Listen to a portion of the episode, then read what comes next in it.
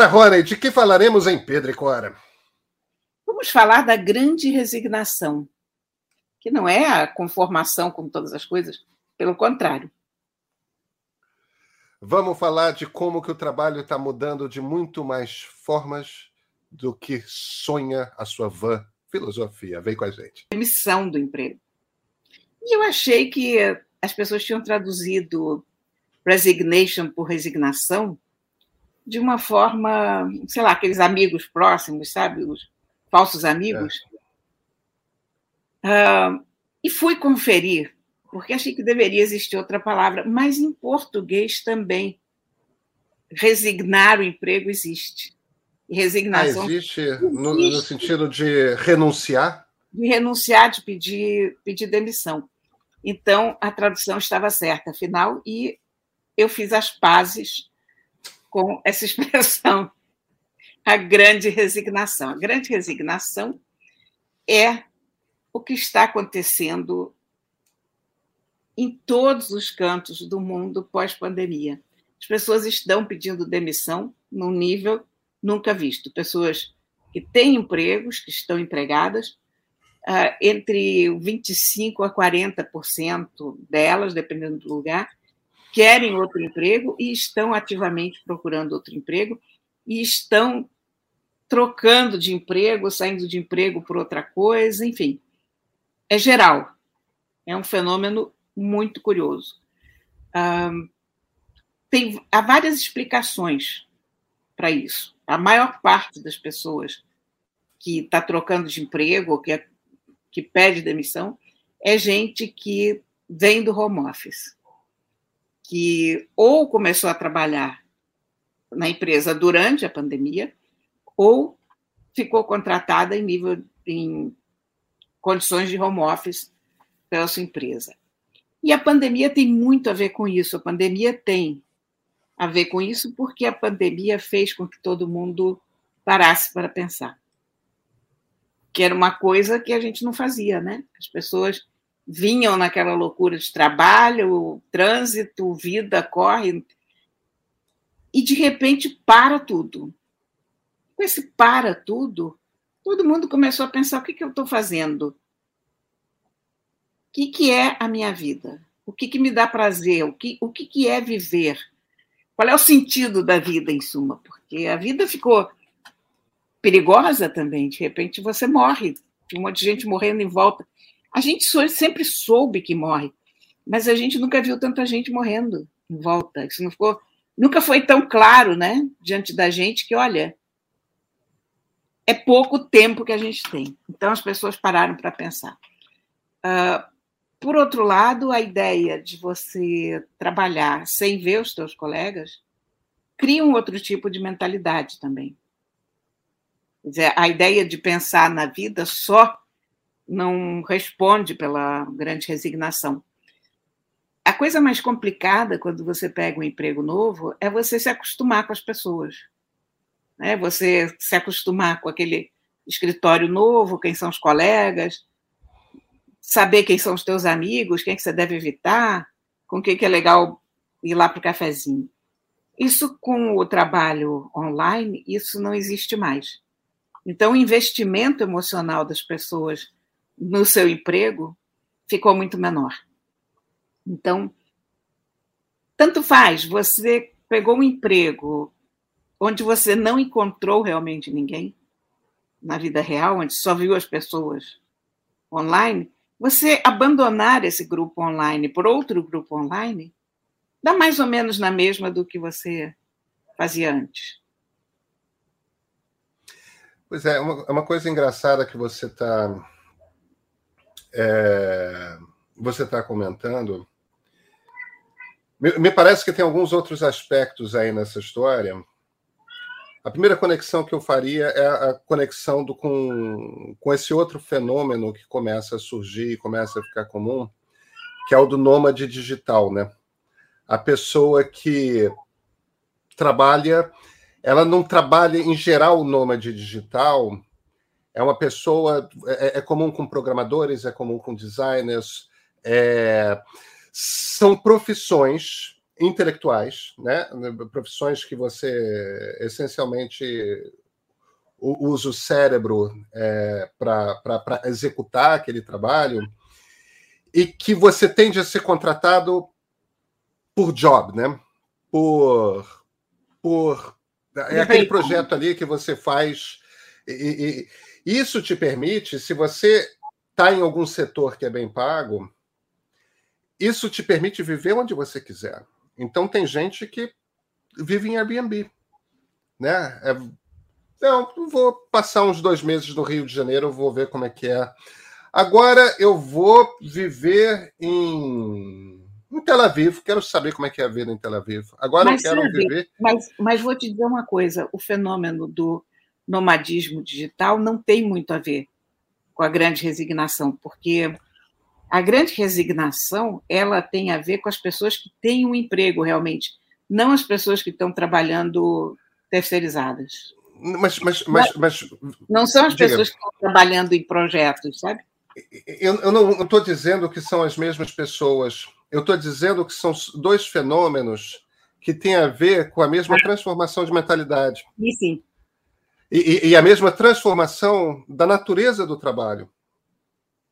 E que, e, e que eu acho, isso, isso é uma da. Isso me parece que é um dos grandes dilemas que me dá uma. A gente já conversou sobre isso, que me dá uma aflição imensa quando a gente conversa sobre essas coisas é, aqui, é, quando a gente fala sobre trabalho, porque, porque é, uma, é uma questão que está ausente do debate político brasileiro. É mesmo. Você ainda, você ainda quando a gente está tendo uma transformação radical do trabalho que gera PIB. Porque o trabalho que gera PIB na era do conhecimento, que é o momento em que a gente está vivendo, é um trabalho que é intelectual e é um trabalho que você pode.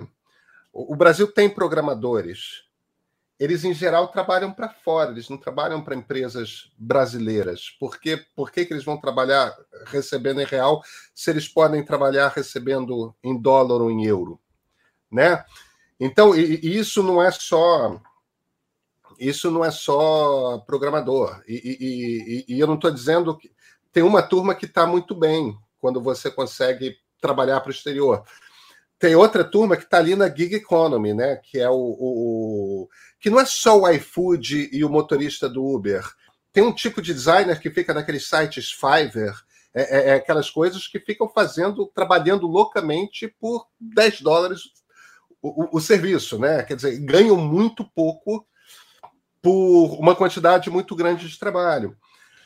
Mas, fundamentalmente, existe uma transformação do trabalho, todo trabalho que não é um trabalho físico, que você não precisa estar fisicamente ali no lugar para pregar o prego, né? É, todo esse trabalho está transformando de uma tal forma que a gente tinha que estar tá começando a olhar para a legislação de regulação de direito de trabalho de uma maneira radicalmente diferente.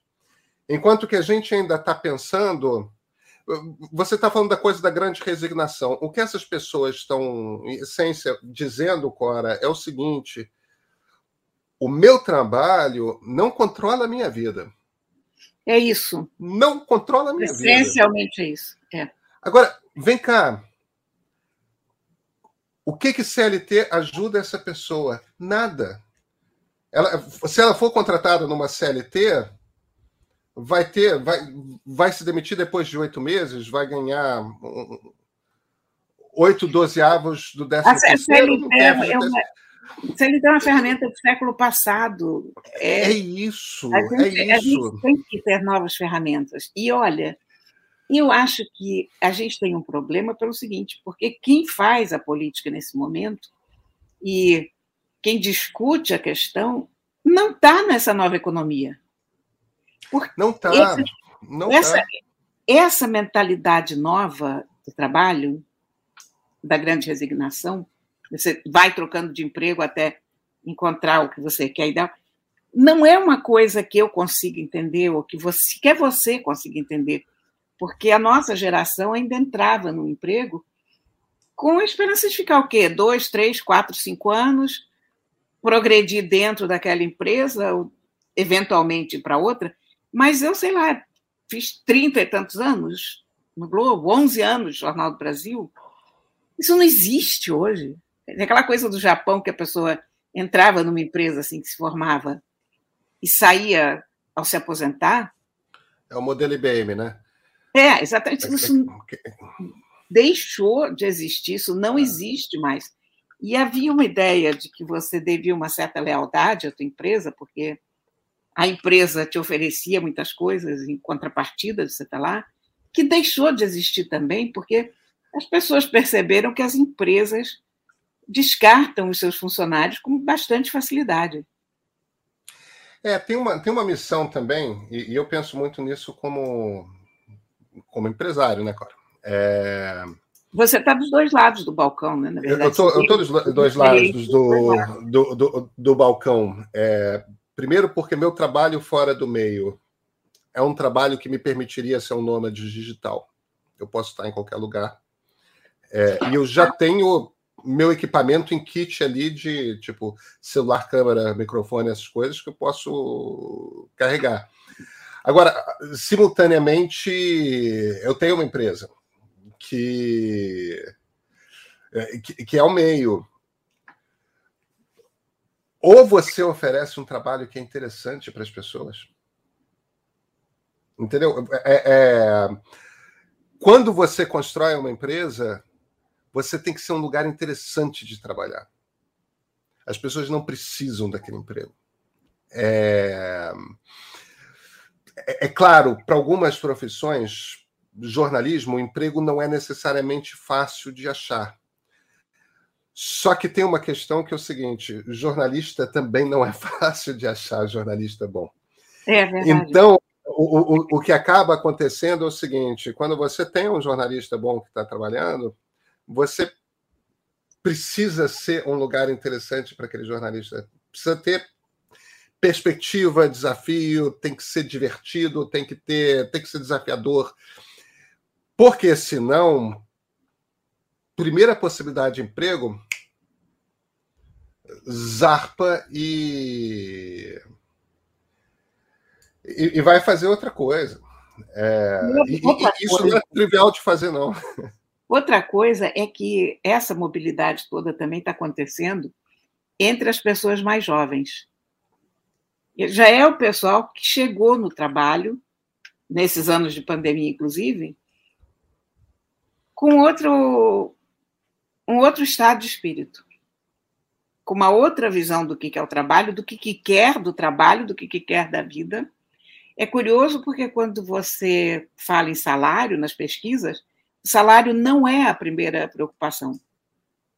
A primeira preocupação realmente é ambiente de trabalho, ah, entrosamento com o serviço, interesse pelo, pelo que está fazendo. Porque, tipicamente, as pessoas que estão participando desse fenômeno não são as pessoas que estão desesperadamente precisando de trabalho, são aquelas pessoas que as empresas estão desesperadamente procurando. É, é. Agora, eu tenho. A gente só está vendo o início desse fenômeno por um lado, eu olho para uma coisa dessas e, e, acho que é isso mesmo. Existe essa afirmação, que é uma afirmação muito forte, que eu acho que essa geração vai carregar pelo resto das suas vidas, que é o meu trabalho não me define, eu não dependo do meu trabalho. É... Agora, eu tenho curiosidade de, de saber como é, que, como é que isso vai se adaptar quando essa geração começar a passar dos 35, se aproximar dos 40. Sim com filhos, com. É, é, porque não dá para você ser nômade digital com filho. É... Porque filho precisa de escola. Até dá. Eu já vi com filho pequeno, é, pequenininho. Pequeno. Dá, dá, dá um trabalho monstro, né? É... Depois já fica muito complicado. Agora, quando está na idade escolar, eu até acredito. Eu até acredito que. Cara, criança precisa de colegas da mesma idade. A parte da socialização é fundamental. É, exatamente. É. Exatamente. Então, Então tem, tem que ter algum tipo de. A gente só está vendo o início desse, desse processo, mas o trabalho está, de, de, fato, mudando, as expectativas das pessoas para trabalho e carreira estão mudando. É um dos sinais, Cora, de que a era industrial acabou. É.